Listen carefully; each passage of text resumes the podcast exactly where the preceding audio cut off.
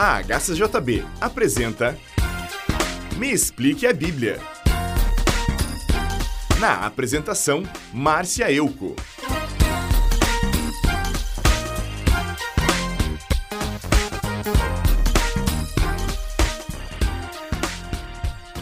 Hoje estudaremos o capítulo 2 de 1 Timóteo, onde Paulo fala sobre a importância de orar e interceder. Ele diz: Antes de tudo, peço que se façam súplicas, orações, intercessões e ações de graças em favor de todas as pessoas Orem em favor dos reis e de todos os que exercem autoridade, para que vivamos em paz e tranquilamente, com toda piedade e respeito.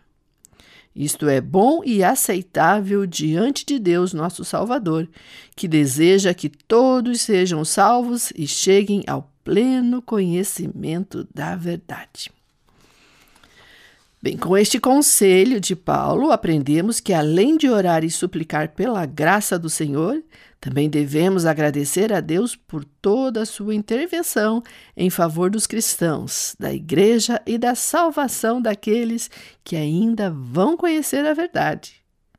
Timóteo e a igreja deviam orar, suplicar e interceder por todos, até mesmo por quem estava se levantando contra a fé, contra a igreja e contra o nome de Jesus. A má conduta dos inimigos não deve interferir na vida de oração da igreja e nem em sua responsabilidade de apresentar o Evangelho a todos, pois sabemos que só conhecendo a verdade é possível entender quem é Jesus e, através dele, ser salvo. Então, Paulo segue dizendo: Há um só Deus e só um mediador entre Deus e a humanidade: Jesus Cristo, o homem que deu sua vida para resgatar todos. Este é o testemunho que devemos dar. E eu fui escolhido como apóstolo e mestre dos não-judeus para anunciar a mensagem da fé e da verdade. Eu não estou mentindo, estou dizendo a verdade. Ok, só Jesus e ninguém mais pode nos religar a Deus. Ele é o único digno de fazer esta ponte, pois enquanto ele viveu como um homem, foi completamente imagem e semelhança do Pai. E por ser perfeito, pôde pagar pelos nossos pecados. Então, Paulo continua. Quero que em todos os lugares os homens orem, homens dedicados a Deus, e que ao orarem eles levantem as mãos sem ódio e sem brigas. Quero também que as mulheres sejam sensatas e usem roupas decentes e simples. Que elas se enfeitem, mas não com penteados complicados, nem com joias de ouro ou de pérolas, nem com roupas caras que se enfeite com boas ações, como devem fazer as mulheres que dizem que são dedicadas a Deus. Bem, é claro que se vestir de forma modesta e sem sensualidade vale para homens e mulheres, mas não é possível ser mensageira do Evangelho de Jesus enquanto as suas roupas chamam mais a atenção que a sua mensagem. Portanto, o bom senso no uso das roupas deve prevalecer.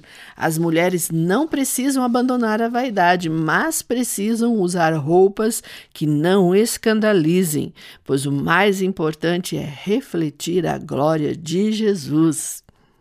E Paulo diz ainda, diz ainda sobre as mulheres. As mulheres devem aprender em silêncio e com toda a humildade. Não permita que as mulheres ensinem ou tenham autoridade sobre os homens. Elas devem ficar em silêncio, pois Adão foi criado primeiro, depois Eva. E não foi Adão quem foi enganado. A mulher é que foi enganada e desobedeceu à lei de Deus. Mas a mulher será salva tendo filhos se ela, com pureza, continuar na fé, no amor e na dedicação a Deus. Bem, Paulo não estava sendo duro com as mulheres.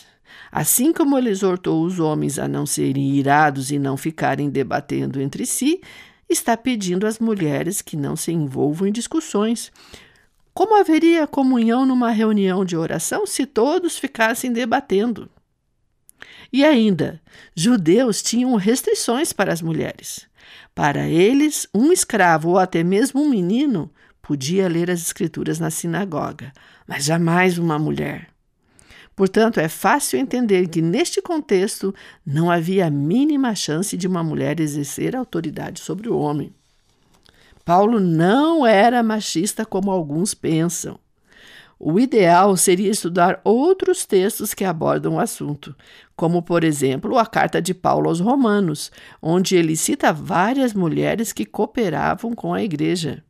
Ele diz que Febe patrocinou seu trabalho missionário, que Maria trabalhou muito pela igreja de Roma, que Júnia se destacou no apostolado, que Trifena e Trifosa trabalharam muito no serviço do Senhor, assim como Pérside.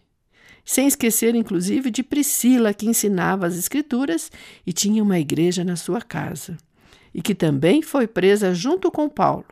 E ele mesmo diz que ela arriscou a vida por ele. Agora, sobre Adão e Eva e a serpente, tanto ele como ela comeram do fruto proibido.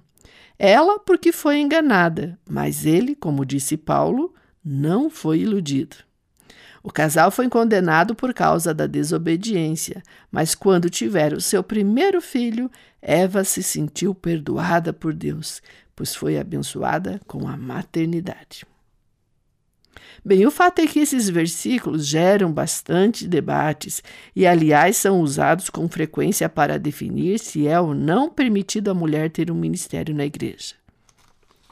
Mas também devemos lembrar que em 1 Coríntios capítulo 11, verso 5, Paulo escreveu que, que as mulheres deveriam usar véu na igreja quando estivessem ah, anunciando a mensagem nas reuniões de adoração.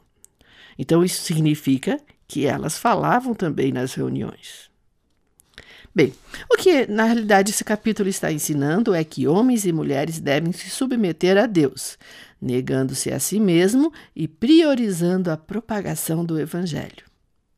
Tudo que vivemos por aqui é momentâneo e em breve Jesus virá para nos buscar. Portanto, tudo o que fazemos deve ser para louvar, honrar e glorificar a Jesus. Então, que o Espírito Santo os aconselhe, dirija e capacite. Até o próximo programa. Quer ter a sua dúvida respondida neste programa? Mande para nós, que a Márcia responde. Escreva para a HCJB. Rua Frederico Maurer, 2801, Curitiba, Paraná. CEP 81 670 020. Telefone 41 3376 3553 ou mande um e-mail para hcjb@hcjb.com.br.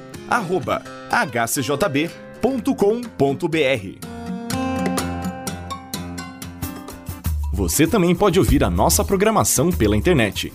Entre na nossa página www.hcjb.com.br